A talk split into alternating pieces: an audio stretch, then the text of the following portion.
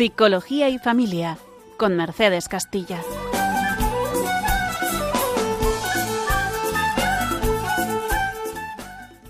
Buenas tardes a todos los oyentes de Radio María. Bienvenidos a este nuevo programa de Psicología y Familia, hoy martes 11 de abril.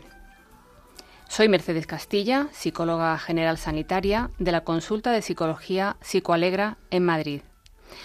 Hoy tenemos un programa con un contenido muy actual, muy importante y no menos controvertido por el tema en sí y por las reacciones contrarias que desde siempre ha suscitado.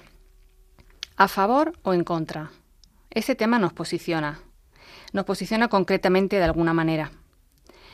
Vamos a hablar hoy largo y tendido acerca de la llamada Ley de Salud Sexual y Reproductiva y de la interrupción voluntaria del embarazo, es decir, la ley del aborto, aprobada el pasado 28 de febrero por la que se modifica la anterior ley del año 2010.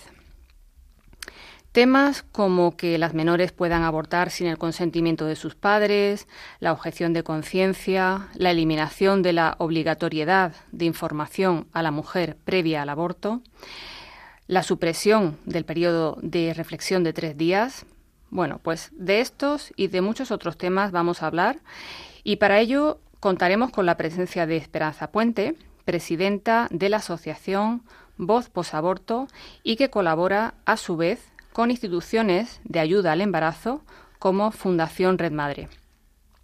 Por otro lado, es probable que a la luz de todo lo que hoy hablaremos, eh, puede que os susciten preguntas, comentarios, bueno, pues si es así, podéis enviarlas al mail del programa psicología y familia 4 arroba radiomaria.es. Repito de nuevo, psicología y familia 4 arroba radiomaria.es.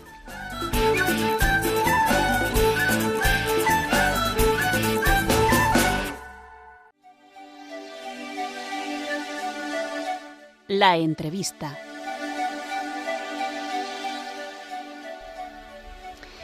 Bien, pues vamos a empezar con la sección de entrevista a Esperanza Puente, presidenta de la Asociación Voz Posaborto, que está aquí con nosotros. Buenas tardes, Esperanza. Un lujo contar contigo. Buenas tardes, encantada de estar aquí una vez más. Muy bien, nosotros nos alegramos mucho de verte de nuevo por aquí y, vamos a hablar hoy de este, de este tema eh, que es, ya decía, como muy actual, muy importante eh, saber de esta ley y saber las consecuencias de los cambios de, de esta ley. Esperanza, ¿cuáles son las principales diferencias entre la actual ley que se acaba de aprobar ahora y la anterior, la del 2010? A ver, con la espera de la decisión que tendría que tomar el, que tenía que haber tomado el Tribunal Constitucional declarándola inconstitucional, eh, lo que pretendían era que mm, derogarla, la ley anterior, y volverla a hacer nueva con unas modificaciones. Como al final han presionado al, al Tribunal Constitucional y la ha declarado la ley que hizo Zapatero en 2010, la ha declarado constitucional, lo único que han hecho ha sido dejarla tal cual estaba y eh, ponerle algunas modificaciones.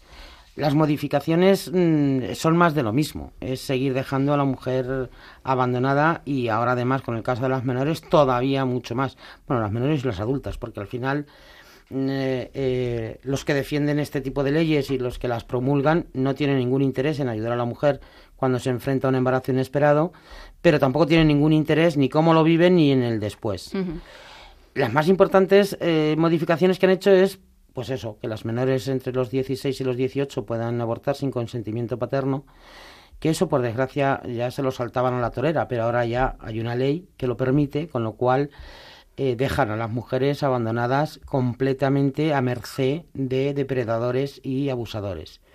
¿Por qué digo esto? Porque, bueno, pues porque por desgracia ya pasaba, con lo cual ahora ya tienen permiso un hombre adulto de 25 o 30 años con una niña de 15, 16, 17, que los hay, y mucho, por desgracia, porque al tener, eh, al, destrozar la familia, lo que han conseguido es que los problemas afectivos, sobre todo en la adolescencia, sean muy potentes, con lo cual las mujeres al final, a través del sexo, buscan afecto. Y suelen hacerlo además con hombres más adultos de su edad, porque es lo que a ellas les da seguridad. O sea, quiero decir, es, es una mala manera de, eh, de bueno, pues buscar esa seguridad que mm, psicológicamente lo que hace es que todavía las destroza más aún. Y en este caso, con esta modificación de la ley, lo que va a ocurrir, que como digo, ya venía ocurriendo, eh, es que estas chicas, al no tener que pedir permiso a los padres, para los chicos con los que estén, eh, pues es muy fácil. Las llevan a abortar, las dejan tiradas en el abortorio mientras abortan, ellos desaparecen y a correr por la vía. Esto pasa, pasa ya, pero es que ahora ya tenemos, como digo, el permiso. Y luego la otra modificación es el que la mujer no reciba ninguna información. O sea, mm, como ya he dicho, no tienen ningún interés en ayudar a la mujer eh, cuando se enfrenta a un embarazo inesperado, pero es que tienen menos interés aún em, en que la mujer esté informada. Claro, porque antes, eh, en esos momentos, eh, se, le, se le daba información acerca de las alternativas, ayudas públicas de atención al cuidado de los hijos, beneficios fiscales, incentivos, ayudas al nacimiento, y, y esto podría, o sea, podía abrir una puerta eh, en, la reflexión de la mujer de, oye, pues eh, me lo voy a pensar. Ahora mismo, al no contar con esta información, las aboca realmente al aborto. A ver, siempre se las ha abocado al aborto. Este tipo de leyes se hacen para abocar, empujar y obligar a la mujer a abortar. O sea, quiero decir, no se hacen para otra cosa. Y de hecho es lo que ocurre. Este tipo de leyes, tanto la que hemos tenido durante 25 años como a partir del 2010, que es una ley completamente nefasta, que no nos equipara con Europa para absolutamente nada. Es vamos, nosotros vamos mucho más allá porque somos más listos, más chulos y más de todos los españoles. y entonces, claro, ¿qué ocurre? Que al final em, aquí quien menos importa es la mujer. A la mujer no ha interesado nunca darle información. Nunca. Y de hecho en los centros de abortos no se les da ninguna información. En los centros de salud tampoco. Entonces, lo que, lo que estas leyes generan es una, toda una estructura social violenta contra la mujer. ¿Por qué digo esto? Porque en los últimos 15 años, yo llevo 20 años dedicándome a ayudar a las mujeres embarazadas. Pues en los últimos 10, 15 años lo que está ocurriendo es que una mujer cuando se enfrenta a un embarazo inesperado lo único que encuentra es hostilidad en todo su entorno. Con la ley del 2010 han ido cambiando muchas cosas. ¿Por qué? Porque las leyes son pedagógicas. Entonces, al final, eh, la sociedad asume que mm, está en la ley, es algo bueno, es mi derecho, nadie tiene que decirme nada. Pero en la realidad luego no funcionamos así. Claro, una ley eh, es legal, pero no tiene por qué ser moral. Ni moral ni justa y además en este caso es totalmente dañina para la sociedad que la regula. Es decir, eh, que a, la gente le tiene que quedar claro que la violencia que estamos viviendo en los hogares, en las calles y en los colegios, con el tema del bullying y todas estas cosas, viene dado por las leyes de aborto. O sea, cuando, eh, lo decía la Madre Teresa de Calcuta, cuando una sociedad asume que un acto físicamente violento en el inicio de la vida es bueno, pues que se prepare para asumir cualquier tipo de violencia. Y esto lo estamos viviendo, pero como lo han vivido otros países antes que nosotros, y como lo vivirán los países de Latinoamérica y África, a los que se les obliga desde la ONU a regular estas legislaciones. ¿Mm? No son, no son leyes que un país quiera hacerlas porque sí. En el caso de los países menos desarrollados, son obligados por las Naciones Unidas, el Fondo de Población Mundial y el mundo occidental en general a legislar sobre estas sobre estos temas porque bueno, aquí hay un problema de base y es que nos están diciendo que hay superpoblación, que es radicalmente mentira y, hay que erradicar la población. Sobre todo hay que erradicar a los pobres. O sea, aunque luego aborten mujeres que tienen recursos, pero la realidad es que sobran pobres. Entonces, como sobran pobres, hay que hacer todo lo posible para, eh, pues eso, que vayan desapareciendo los pobres.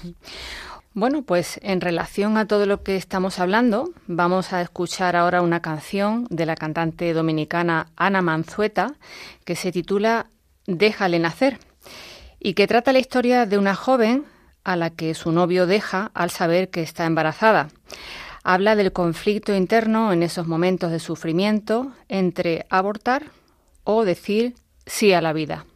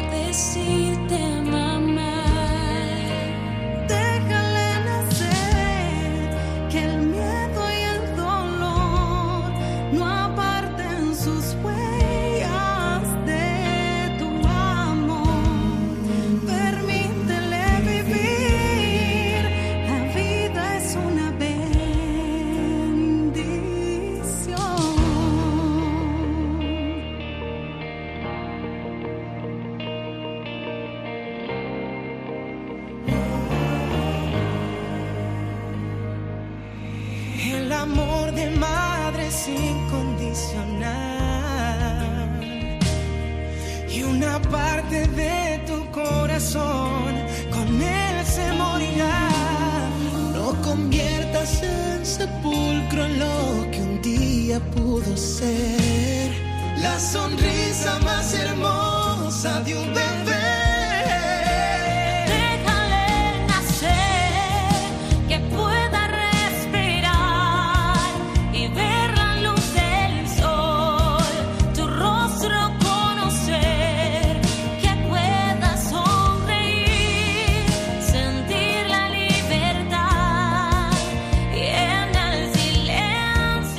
Bueno, pues después de esta preciosa canción tan inspiradora, Déjale nacer, de Ana Manzueta, vamos a seguir con la entrevista a Esperanza Puente, hoy eh, hablando sobre la nueva ley del aborto. Eh, para los que se conecten ahora, decir que estamos en el programa Psicología y Familia y, y vamos a seguir. Esperanza. Otra de las cosas que también se han eliminado en esta ley es el, el periodo de reflexión de tres días. Es la falta de información, el que no haya información. El aborto es un negocio. Es el tercer negocio del mundo que más dinero genera después de las armas y las drogas. En el negocio del aborto abarcan otros negocios. Empezamos con la con la anticoncepción, todo lo que se mm, vende eh, con, el tema de los anticonceptivos, preservativos, etcétera. Eh, vamos al aborto. El aborto en sí mismo es, es, bueno, pues eh, genera dinero, pero luego con los restos humanos también hacen dinero. Y mm, como además en las últimas décadas a la mujer se la insta a tener relaciones antes y a retrasar la maternidad, eh, lógicamente con el tema de la anticoncepción, más el estilo de vida que llevamos, la alimentación, etcétera, etcétera, etcétera, para cuando quiere tener hijos no puede. ¿Dónde la bandas? A la fecundación in vitro. O sea, la rueda de este negocio la cierra la fecundación in vitro, que es otro negocio redondo, donde además mm, al final de lo que se está, lo que se le quiere dar a entender a la sociedad, para con- esto tiene un objetivo final y lo vamos, por desgracia, lo vamos a ver más pronto que tarde. Eh, mucha gente pensará que estoy diciendo una barbaridad, pero es que la realidad se nos está comiendo vivos. Y es que mm, eh, con el tema de la globalización y el controlar a todo el mundo, eh, pretenden hacernos ver que no somos capaces de educar hijos, de, de decidir eh, cuándo podemos tenerlos y cuándo no. Entonces se tiene que ocupar el Estado. ¿Mm? Hay, y quiero hacer referencia a algo que está pasando en estos días, eh, que es el caso de Ana Obregón, que es como co- todos conocemos, eh, bueno, pues a- a- tiene, una hija con la gestación subrogada y todo lo que se está debatiendo es la edad. Aquí no se está debatiendo eh, si la fecundación in vitro es ética o no es ética. Si, si para fecundar, para poder implantar, eh, o sea, para hacer una implantación hay que engendrar como mínimo 24 embriones, de los cuales unos se descartan, otros se congelan, otros... Quiere decir que son 24 seres humanos. Entonces, Hay una selección del mejor, claro. Sí, pero hay una selección aleatoria que ni siquiera cuando solo hay una selección genética cuando es un cuando es una fecundación in vitro para el bebé medicamento. Es decir, tengo un niño enfermo, voy a tener otro, que es lo que se le llama al bebé medicamento, para salvarle la vida al que tengo vivo. Que es una, utiliza- una utilización brutal del ser humano. Entonces, para conseguir eso, se tienen que engendrar 80 embriones. Y ahí sí hacen una selección genética para ver cuál es el más idóneo para que cuando nazca eh, pueda eh, hacer los trasplantes que necesite o lo que la ayuda que necesite el que está vivo. Claro, esto, contarlo así, habrá gente que se eche las manos a la cabeza, pero es que esta, re- esta realidad está ahí y esta realidad nos está comiendo. Entonces, con este tipo de leyes, al final van haciendo que la sociedad asuma y normalice situaciones que no solo no son éticas, sino que además son antihumanas y van en contra de nuestros eh, intereses más elementales eh, del ser humano. Que es el derecho a la vida. Que es es- no solo es el derecho a la vida, pero es que además mm, todo lo que hacemos en la vida tiene consecuencias. Entonces, si asumimos que cualquier conducta es válida, estamos abocados a vivir no solo cualquier aberración, a normalizarla y además a sufrirla. Ah, pero eso sí, luego nos echamos las manos a la cabeza, ¿Por qué me toca a mí sufrir esto? ¿Y por qué esto es así? Y vaya vida, y qué porquería de vida, y que no sé cuántos. No, no, si es que venimos ya mm, más de tres décadas aceptando que cualquier conducta es válida, por lo tanto, es más fácil que cuando nos hacen estas leyes, por ejemplo, la ley que se aprobó para que no se pueda rezar en la puerta de los centros y no se pueda ayudar a las chicas en la puerta de los centros de los donde se practican abortos. O sea, tendría que estar medio país en la calle. No hay ahora mismo una ley que violente más la libertad de expresión. Y aquí los medios de comunicación están, la ca- están callados. Los afines y los no afines. O sea, se tendría que estar hablando de esto día sí, día también, desde el día que se promulgó esa ley. ¿Mm? ¿Cómo que no voy a poder rezar en la calle donde me dé la gana? ¿Perdón? Entonces, si, si ya estamos aceptando esto, preparémonos para lo que va a llegar, que al ritmo que vamos va a llegar más pronto de lo que la gente se piensa. Ah, y luego nos echaremos las manos a la cabeza. ¿Mm? Cuando nos eso, no- cuando ya sí que sí no puedas decir absolutamente nada. Habrá siempre gente que se revele, yo seré una de ellas, que seguiremos luchando, pero mm, porque bueno, estoy en esto de manera activa, pero la realidad a mí me sorprende. ¿eh? El pasotismo social que estamos viviendo. No ya de la gente joven, que dices, oye, la gente joven, los adolescentes, los más así, los universitarios, yo es que no me puedo creer que no, no ha habido en ninguna época de la historia tener unos universitarios más pasivos que los que tenemos hoy en día. Que no se les enseña a pensar y que el que puede estudiar estudia, tira para adelante y a otra cosa mariposa, ¿de qué vamos? Es curioso también, eh, a mí me es muy significativo cuando, cuando leo sobre este tema, eh, comprobar que esta generación es la generación más informada a nivel sexual de toda la historia. La, la más informada. Eh, se habla mucho más de sexo, por ejemplo, que de amor. Sin embargo, entre otras cosas, la tasa de infecciones de transmisión sexual en España sigue al alza, desbocada. Claro. Es decir, eh, ¿tú por qué crees que a qué se debe esta situación? Es decir, tenemos unos eh, chavales desde muy joven que, que saben todo de sexo, tienen información desde muy jóvenes. Sin embargo, ahora mismo la gonorrea, la sífilis y la clamidia son las tres enfermedades de transmisión sexual más comunes en España. Y el SIDA, que de ese no se cuenta, pero ese también ha aumentado. Pues mira, es muy sencillo, porque no es información, es deformación. O sea, los niños van creciendo con mucha deformación de la información. ¿Por qué digo esto? Por las series de televisión, por los programas de televisión. O sea, ¿qué hace un niño, por ejemplo, de siete años, una niña de siete años, con su madre viendo un programa como La que se avecina? Que seguro que la mitad de nuestros oyentes saben de qué programa hablo. Bueno, pues las madres lo ven con sus hijas tranquilamente. Entonces, al final, no es que, o sea, yo más que que tengan información, tienen más capacidad de información, eso sí, pero no solo no están informados, sino que además em, están muy deformados por lo que ven en las redes sociales, por lo que venden los, los youtubers, los, mm, ¿cómo se llama? Instagramer, en fin, por toda la forma de vida que se está expandiendo y que se está promocionando a través de las series de televisión, a través de los programas de televisión, a través de la gente famosilla en los en YouTube y en, y en Instagram, ¿eh? nuestros jóvenes no tienen ni idea. ¿Qué ha sido una cosa? Esto fue hace, esto fue ayer con un adolescente que estaba hablando yo. ¿Y qué fue que dije? No me lo puedo creer. Que no sepa, no recuerdo ahora mismo, eh, pero era algo elemental algo, no sé cómo decirte, mm, que te podría poner un ejemplo, no me acuerdo, pero yo que sé, que algo elemental, que la regla, mm, el ciclo de la regla son 28 días.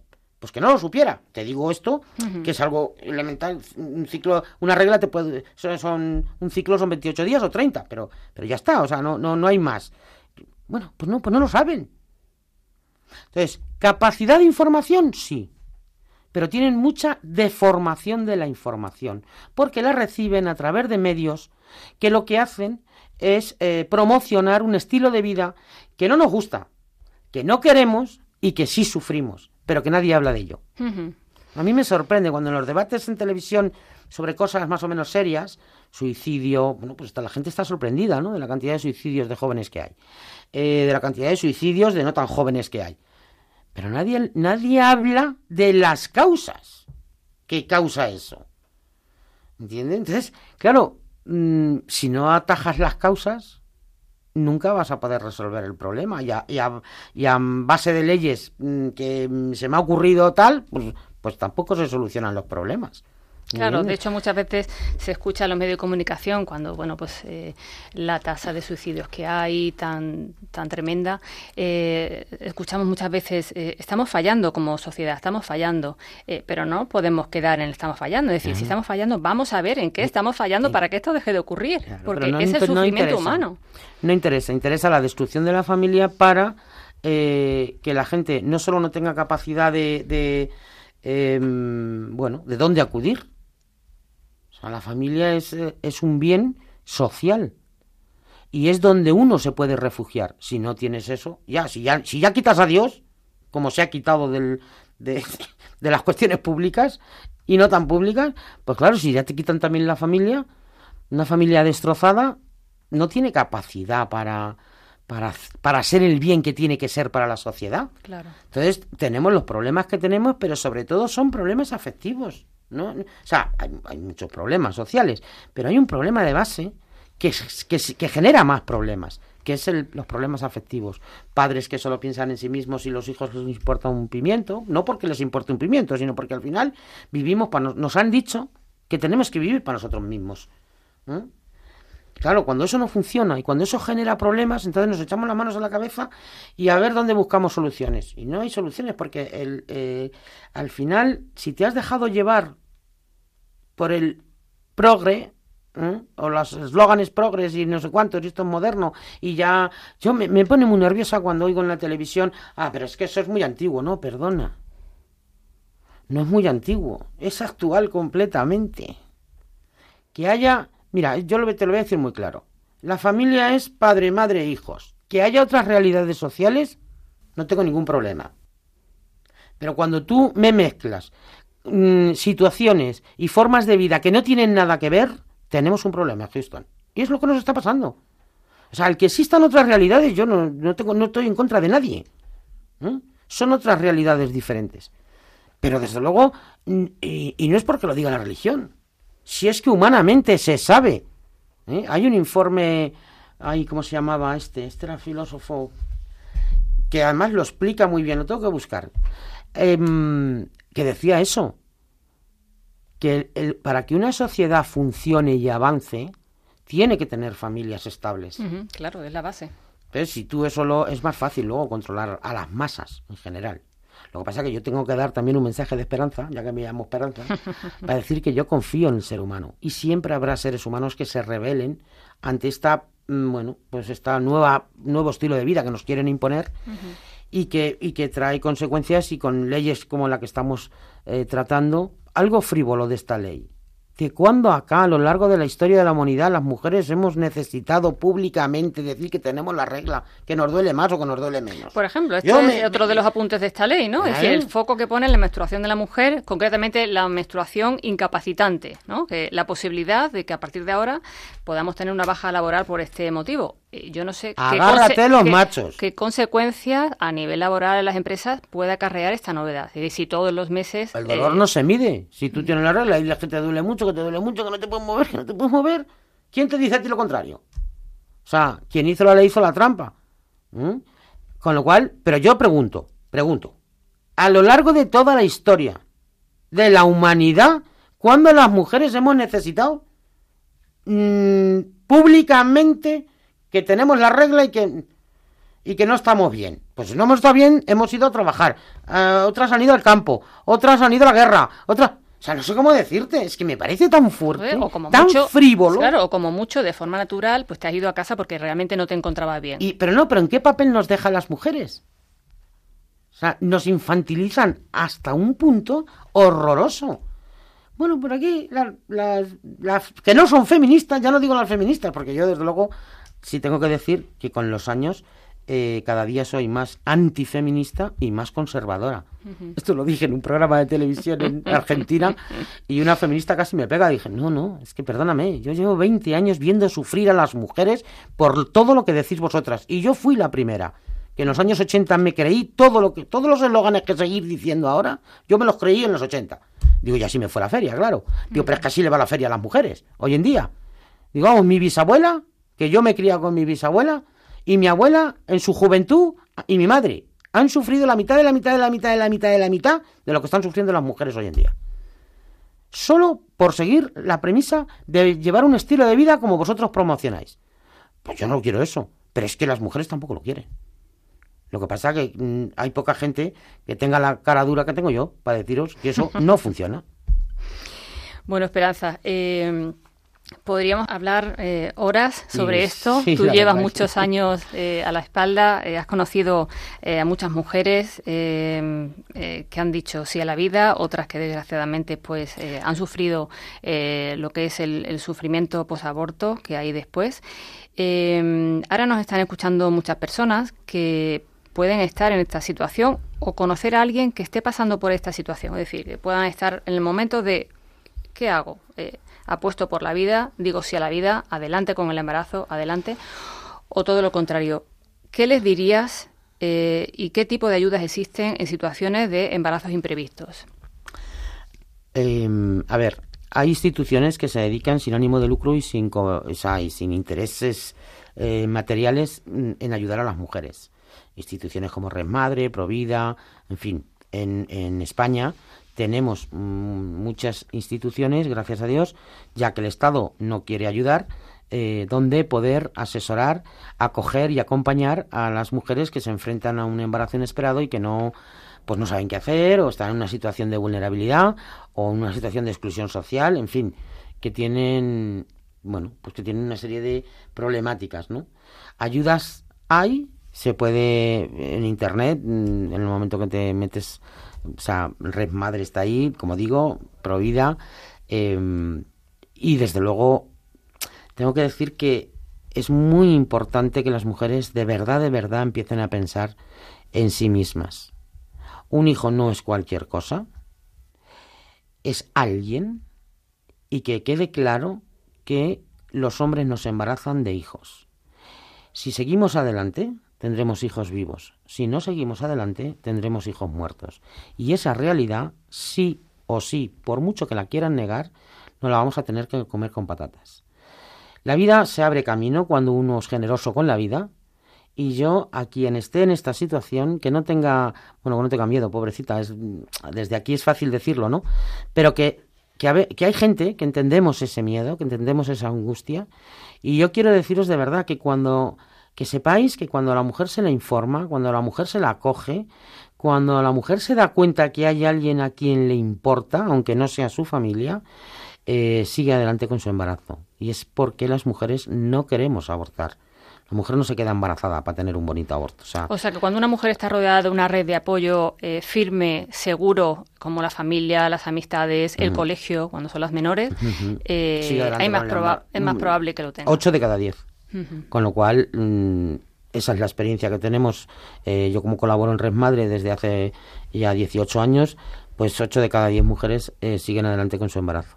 Con lo cual, yo invito a, a que todo el mundo que tenga una hija, una hermana, una amiga que se enfrenta a un embarazo imprevisto, antes de tomar una decisión drástica que es para siempre y no tiene marcha atrás, que se dé la oportunidad de recibir eh, la información completa y veraz a la que tiene derecho y que se dé la, la oportunidad de conocer todas las opciones que tiene, porque como digo, eh, no hay más mayor progreso que defender la vida y que luchar por la vida de los hijos. Muy bien, Esperanza. Pues eh, un gusto haberte tenido esta tarde, todo lo que nos cuentas, eh, todo lo que nos podrías contar si, si no tuviéramos eh, Tiempo limitado. tiempo, efectivamente. Eh, vamos a, a terminar esta entrevista con la canción Que viva la vida de Hermanos Martínez. No sin antes agradecerte, Esperanza, que hayas estado aquí hoy con nosotros y todo lo que nos has contado. Y de todas formas, te invitamos a que sigas estando con nosotros hasta el final del programa. Muchas gracias.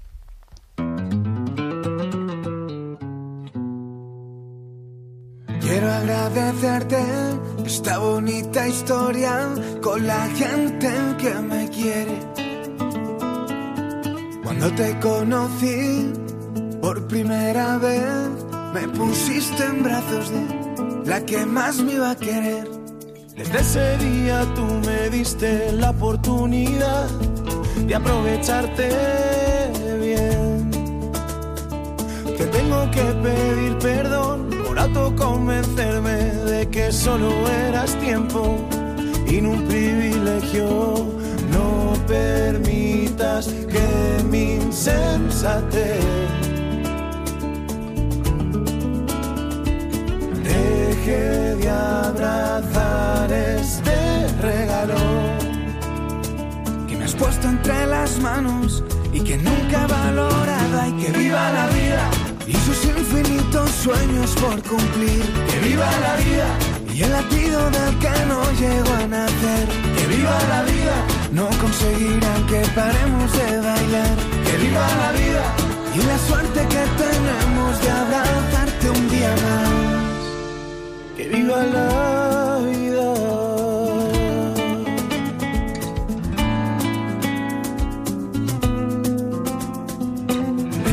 21 septiembre sin corresponderte, huyendo de aquellos que intentan esconderte. Prometo alzar al cielo un grito de esperanza, brindemos hoy por ellos que brillan desde el cielo. Formemos todos juntos un equipo de primera, que el escudo sea el verde y la vida tu bandera. Ojalá me dieras tiempo para devolverte todo lo que he recibido, todo lo que me han querido. No permitas que mi insensatez deje de abrazar este regalo. que me has puesto entre las manos y que nunca he valorado y que viva la sueños por cumplir. Que viva la vida y el latido del que no llego a nacer. Que viva la vida, no conseguirán que paremos de bailar. Que viva la vida y la suerte que tenemos. Ay, que viva,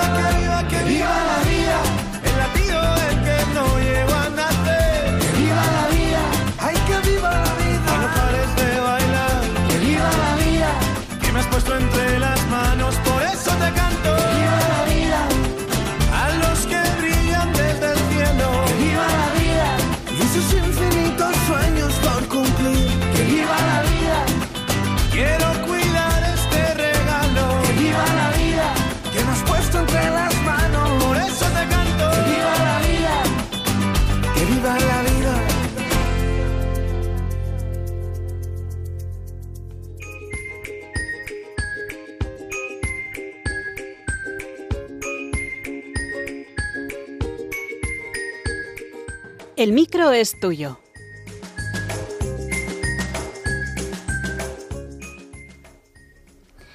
Bueno, pues volvemos de nuevo con esta canción Que viva la vida de los hermanos Martínez, eh, tan alegre, tan, tan profunda. Y volvemos con esta sección, El micro es tuyo. Vamos a escuchar ahora un testimonio de una joven que se quedó embarazada muy joven. Vamos ahora a escucharlo en, en unos momentos. Antes quiero recordar nuestro, nuestro mail del programa, psicología y familia 4 arroba radiomaria.es. Estamos en el programa Psicología y Familia, hoy martes 11 de abril, con Esperanza Puente, que ha estado hablándonos de, la nueva ley del aborto. Eh, y vamos a, a escuchar este, este testimonio. Tenía 15 años cuando me enteré de que estaba embarazada, cuando todavía estaba en el instituto. En cuanto me enteré, fui a casa. Me daba mucha vergüenza contárselo a mi familia, pero antes o después había que decirlo, y decidí hacerlo nada más llegar a casa. Les conté todo y les enseñé la prueba de embarazo. Su primera reacción fue quedarse en shock. Días después fuimos al médico para confirmar el embarazo. Desde el primer momento tenía clarísimo que quería abortar. No entraba en mis planes tener un bebé con 15 años. En ese momento tenía pareja. Él también era menor, con 17 años, así que en ningún momento se nos pasó tenerlo. Tiempo después, cuando ya me enteré de que estaba embarazada de siete semanas, enfermé y estuve en cama durante semanas, sin poder moverme, sin poder ir al instituto ni ver a nadie. A medida que pasaba el tiempo, hablaba con gente y con mi madre, la cual me ayudó mucho y me acercó a otros casos de chicas que habían pasado por la misma situación que estaba atravesando yo. No recuerdo el momento exacto en el que cambié de idea. Simplemente fue el tiempo y las conversaciones con mi familia las que consiguieron la idea de que abortar era una mala decisión. Recuerdo un día en el que mi padre llegó a casa y me comentó que había estado en una clínica abortiva pidiendo información. Pero mi respuesta fue clara. No puedo hacerlo. No me sentía capaz de ir y hacerlo.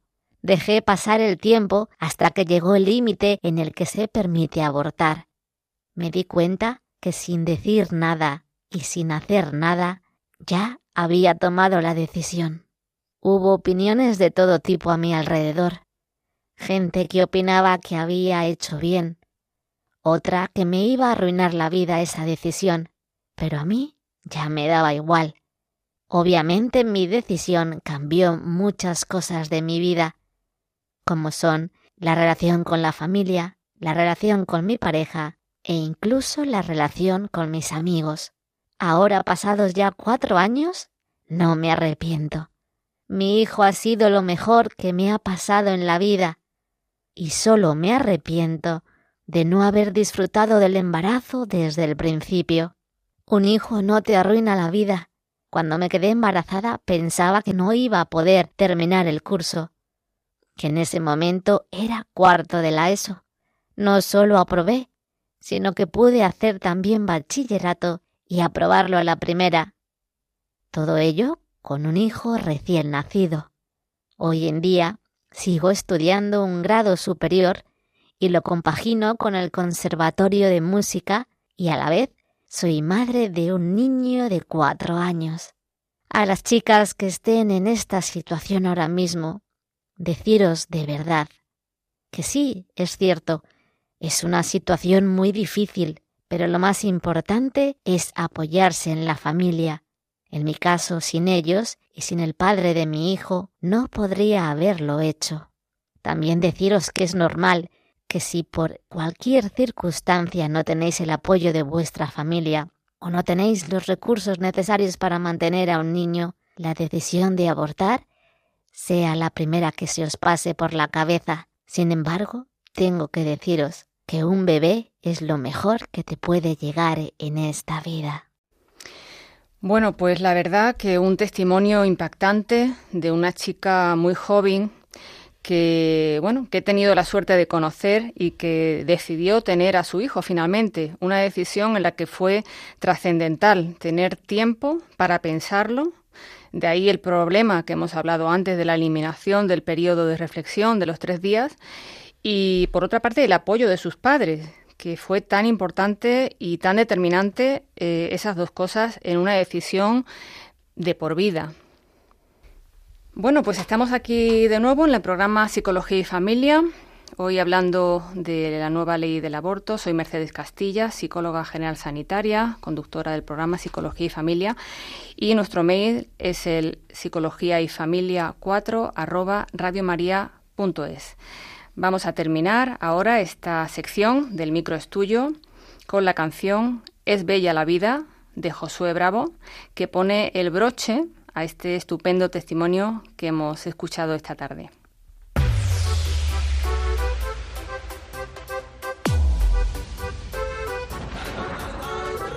Estoy aquí pisando fuerte. Soy la voz de quien no tiene voz. Mi bandera la llevo al frente. Amo la vida sin condición. Un paso doy, luchando voy. Somos un solo corazón. Latiendo estoy, conquistando voy. Dando pasos por la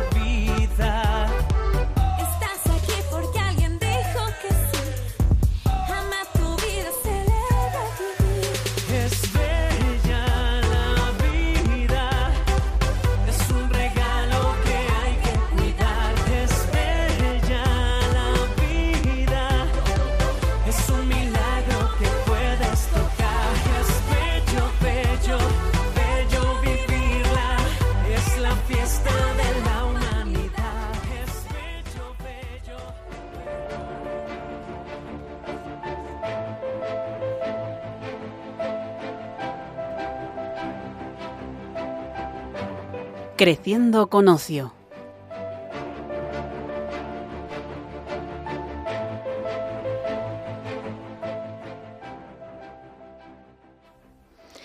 Bueno, pues ya estamos terminando eh, este programa de Psicología y Familia y ya para terminar, en esta sección última de Creciendo con Ocio, hemos traído dos películas y un libro relacionadas con el tema que hoy nos ocupa. La primera película es del año 2019, se llama Unplanet, es una película provida y trata la historia real de Abby Johnson, una de las directoras más jóvenes de clínicas abortistas americanas y que en un determinado momento presencia algo que será un punto de inflexión en su carrera y en su vida. Vamos a escuchar el tráiler. Abby Johnson está en el otro cuarto. ¿Aquí? El primer asunto a tratar es otorgar el premio a Mejor Empleada del Año de Planificación Familiar. Abby Johnson.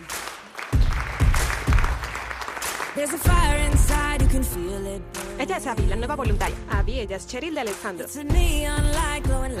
Seré la directora más joven en la historia de la clínica. ¿Estarás a cargo de los abortos en tu clínica? Esta es mi oportunidad de hacer una diferencia. No importa lo que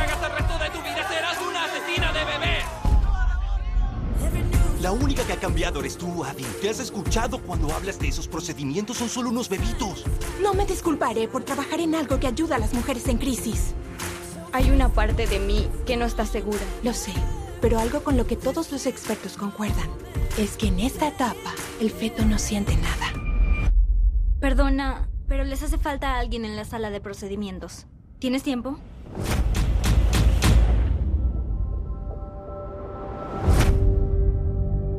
Lo vi. Fue como si se retorciera y peleara por su vida. Señor, te encomendamos estas almas de cientos de niños. Y Señor, oramos para que termines con este pecado. Aprecio lo que hiciste por nosotros. No lo olvidaré. Fui cómplice de más de 22 mil abortos. ¿De qué manera voy a darle sentido a esto? Un día difícil, ¿no? Se podría decir. Oye, ven aquí. Para tu papá y para mí, fuiste nuestro bebé desde la concepción. Te pagamos para que seas un instrumento perfecto de la política empresarial. Somos una empresa proveedora de abortos. No puedo seguir siendo parte de esto. Me han estado engañando todo este tiempo. No subestimes las consecuencias de esto. Debes tener cuidado.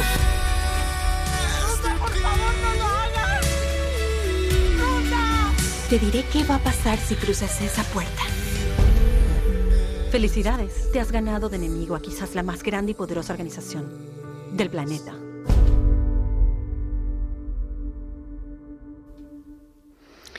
Bueno, pues yo recomiendo realmente esta película, un, un peliculón, diría yo.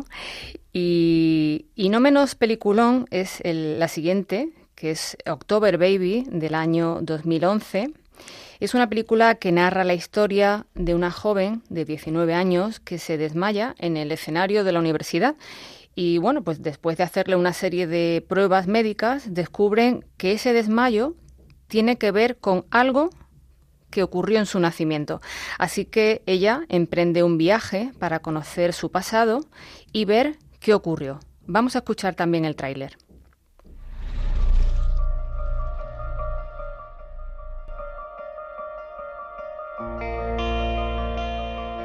Soy Hannah y esta es mi historia. Y no es lo que crees.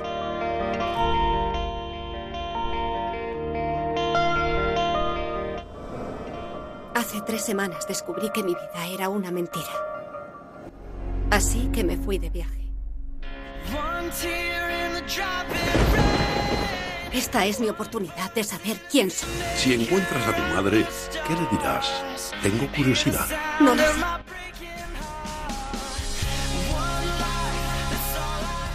¡Tronco! ¡Su padre te va a matar! Señor Lautro. Te he dicho que no te entrometas. Oye, Jason, ¿por qué has estado siempre a mi lado? Sé dónde está tu madre biológica. Tienes el poder de perdonar. de decidir perdonar.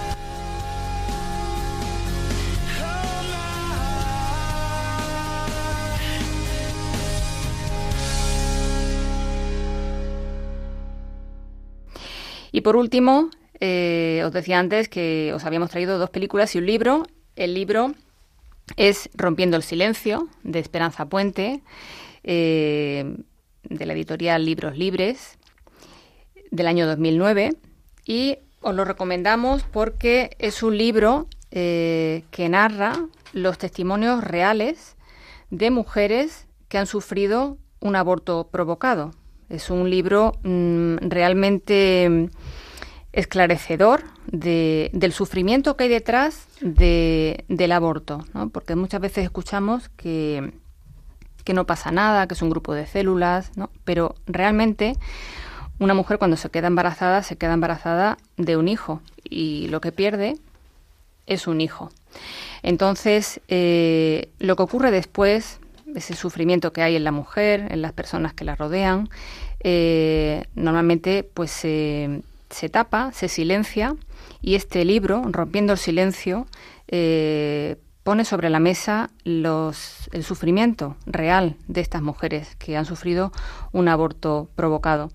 Eh, aquí me está dejando eh, me está dejando Esperanza eh, un, su mail, eh, que tan generosamente nos lo da, para que si alguna persona quiere contactar con ella, su mail es esperanzapuente.m@gmail.com. Este libro ahora mismo ya no está en el mercado, pero Esperanza lo puede facilitar si alguna persona lo necesitara. ¿Vale? O sea, esperanzapuente.m@gmail.com. Bueno, Esperanza, pues hasta aquí hemos llegado hoy. Un gusto Y el gusto es mío. haberte tenido aquí con nosotros y... y- Dos, dos buenas películas. ¿has Sí, promocionado? sí, sí.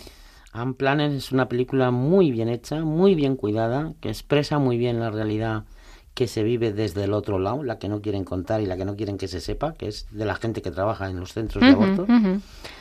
Y está, está, la verdad es que está muy bien. Y la de October Baby, pues es, explica otra realidad y, y, bueno, puede hacernos reflexionar y, y- y caer en la cuenta de que hay cosas que, igual que, o sea, todo lo que hacemos en la vida tiene consecuencias, pero hay decisiones pues que, que tienen consecuencias mayores. Consecuencia para toda la vida, tanto el sí a la vida como el no. Claro, claro. Claro. O sea, en eso Claro. Bueno, pues espero que hayamos mm, podido aprender tanto eh, esta tarde, eh, que hayamos todo eh, podido reflexionar eh, sobre este tema y disponer de criterios de peso respecto a la importancia de la vida. Ya sin más nos tenemos que, que despedir. Eh, os envío un abrazo muy fuerte y que pasen buena tarde.